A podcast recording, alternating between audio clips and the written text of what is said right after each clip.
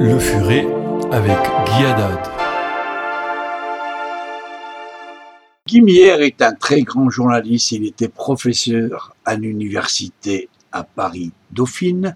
Il a quitté la France. Il habite actuellement aux États-Unis, à Las Vegas exactement, et il nous envoie quelques messages, ça et là. Voilà aujourd'hui ce qui a retenu son attention, et il nous parle de l'ascension et surtout la chute d'Emmanuel Macron.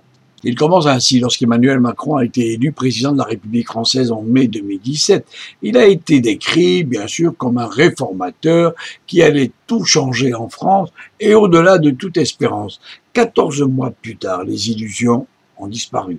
Les réformes menées ont été essentiellement cosmétiques et n'ont pas réussi à freiner le déclin de la France. La croissance économique est proche de zéro, elle a atteint 0,2% au deuxième trimestre de 2018, le taux de chômage est de 8,9 en juillet, il reste quand même assez élevé, les dépenses publiques françaises en pourcentage du PIB restent à plus de 56,4% les plus élevés d'Europe, et le pays est souvent paralysé par des grèves de transport en commun et autres travaux et surtout les services sociaux. En fait, grève des transports en commun parce que les zones de non-droit continuent à croître et Macron lui-même a récemment admis son impuissance en demandant une mobilisation générale de la population. Les émeutes sont fréquentes. Tout rassemblement public important entraîne des actes de pillage, d'incendie volontaires. Les nuits qui a suivi la victoire de l'équipe de France lors de la Coupe du Monde 2018 de football, des centaines de voyous se sont mêlés à la foule et ont brisé des vitrines, vandalisé des agences bancaires et des guichets automatiques, détruit des panneaux de signalisation et brûlé plus de 1800 voitures. On pensait que dès lors que la plupart des activités économiques en France s'arrêtent en juillet et août, Macron aurait pu penser qu'il lui serait possible de profiter de cette pause estivale. Non, cela n'a pas été le cas. Le 19 juillet, le quotidien français Le Monde a publié une vidéo filmée le 1er mai montrant un homme portant un casque de policier et agressant brutalement deux personnes au centre de Paris. Une description accompagnant la vidéo expliquait que l'homme était Alexandre Ben Allah, responsable de la sécurité du chef de l'État. On passe à un autre sujet parce qu'il est aussi très grave d'après monsieur Guimière. Ben Allah était en fait le garde-corps personnel de Macron.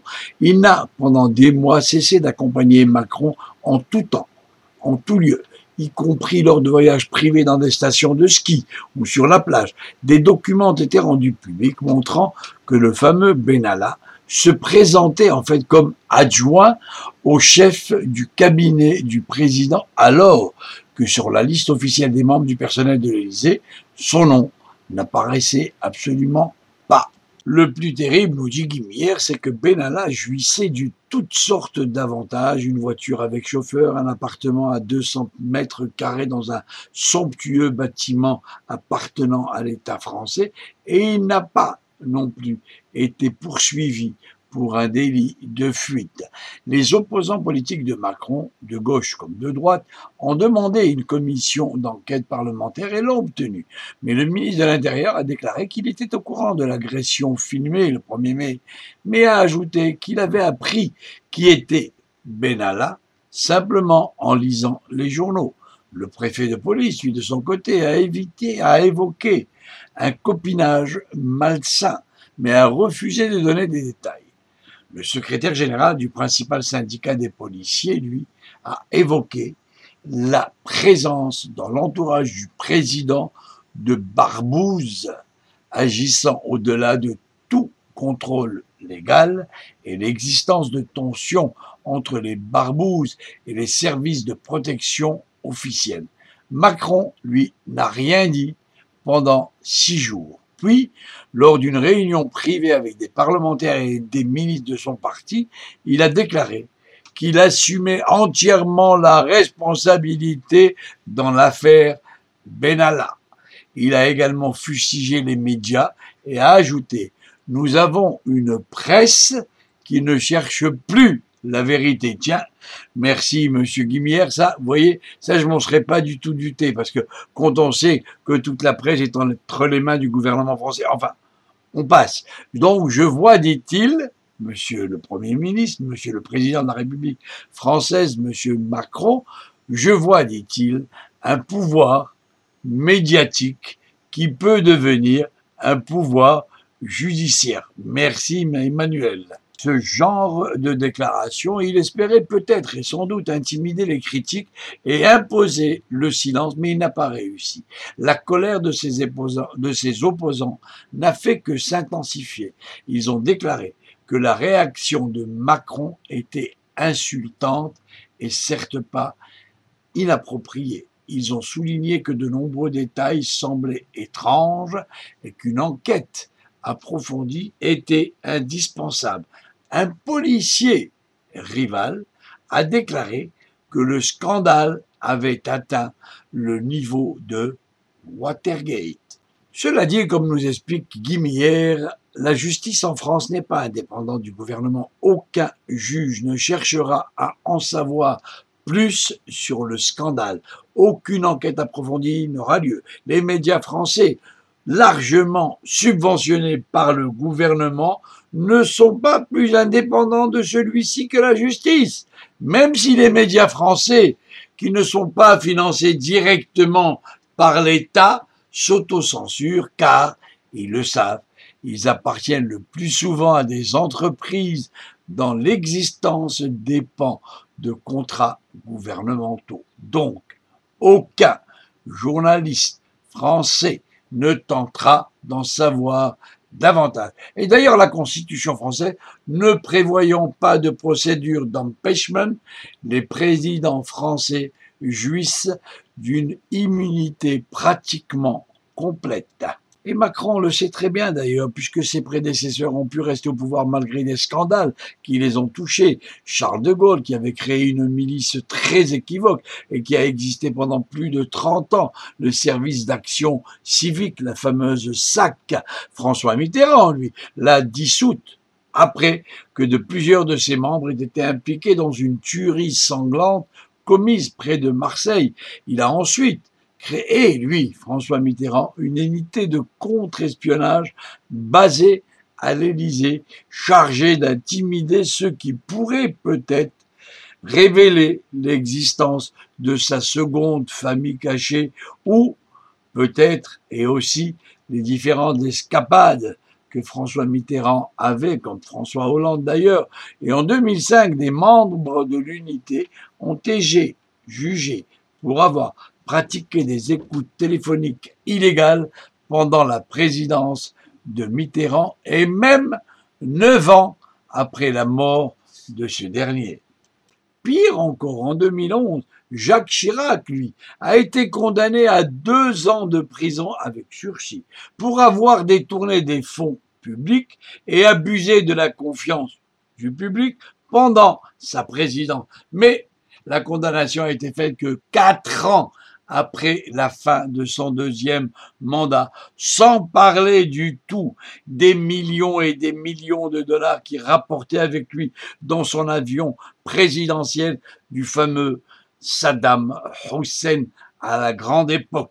Le chroniqueur Yvan Riofoul, nous dit Guimière, dans un livre récent, a décrit la victoire de Macron comme une mascarade organisée par des socialistes en déclin et également des apparatchiks de l'Union européenne ou des partisans de l'islamisation de l'Europe et des adeptes du capitalisme de connivence. Il fallait la trouver, c'est là, et il l'a trouvé. Bravo, monsieur Rifioul.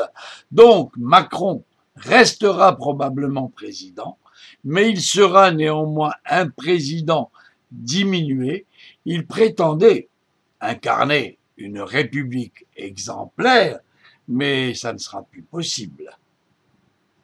Désormais, toutes les décisions que prendra Macron seront traitées avec suspicion et critiquées sans pitié. Macron a déjà reporté une réforme de la Constitution censée renforcer le pouvoir présidentiel, c'est-à-dire le sien, et d'autres projets tels que la diminution massive du nombre de fonctionnaires et la réforme de l'assurance chômage seront certainement et probablement abandonnés. Sa cote de conscience est au plus bas et en nette baisse mois après mois.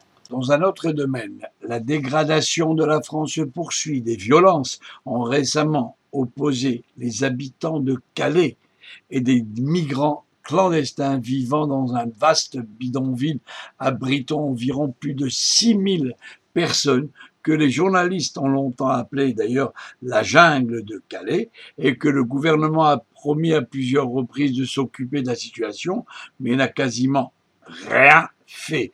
Et Calais, une ville de 75 000 habitants, est considérée comme une ville ravagée. Les prix des logements se sont effondrés, les magasins et les restaurants ont fermé leurs portes et les touristes, bien sûr, se tiennent à distance de cette catastrophe. Également, plus près de Paris, au mois de mai dernier, des parlementaires ont publié un rapport sur la situation dans le département de Seine-Saint-Denis en banlieue parisienne. Le rapport dit que 20% de la population du département est composée de gens semblables à ceux vivant dans la jungle de Calais. Des centaines d'entreprises sont au bord de la faillite et la police est débordée et ne peut rien faire et ne va plus dans ces quartiers de peur de se faire caillasser. Une situation semblable existe dans d'autres parties du pays. Des émeutes provoquées par des bandes musulmanes ont récemment éclaté à Nice, sur la côte d'Azur, ainsi que près de la porte de la chapelle, à l'intérieur même de Paris.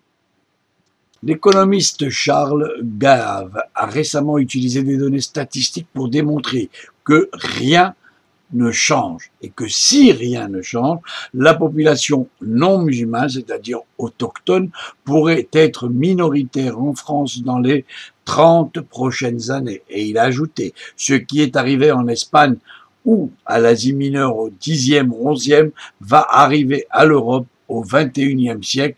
Et ça, c'est une certitude, a-t-il dit. Et Guimière nous dit enfin que Macron est l'un des principaux défenseurs d'une Europe multiculturelle, post-nationale, post-démocratique et surtout post-judéo-chrétienne. Un nombre croissant d'Européens voient dans cette conception de l'Europe un vecteur de la destruction de leur propre civilisation et votent pour des dirigeants qui ont des positions de résistance. Les politiciens qui ont la même conception de l'Europe que Macron sont peu à peu éliminés de la scène politique ou réduits à des positions précaires. Il s'agit même, par exemple, que l'Italien Matteo Renzi a été sévèrement battu lors des élections de, 1000, de 2018. La chancelière allemande toutefois décrite comme le leader le plus puissant d'Europe, ne garde son poste que parce qu'elle a accepté des mesures visant à limiter davantage l'immigration en Allemagne en tout cas les dirigeants incarnant la résistance à ce qu'incarne Macron, eux, gagnent du terrain. Le Premier ministre hongrois Viktor Orban a été réélu en avril et est aujourd'hui dans son troisième mandat consécutif. Il a mené campagne pour la défense des racines judéo-chrétiennes. Le chancelier autrichien Sébastien Kurz a un programme similaire et les gouvernements polonais et des tchèques ont des positions très proches de celles de Kurz et Orban. Enfin, le plus terrible, Macron a récemment révélé ce qu'il pense des populistes tels que Orban, Kurz et Salvini. Il les a appelés une lèpre qui monte en Europe et a appelé les Européens à les combattre. Merci Guimillère.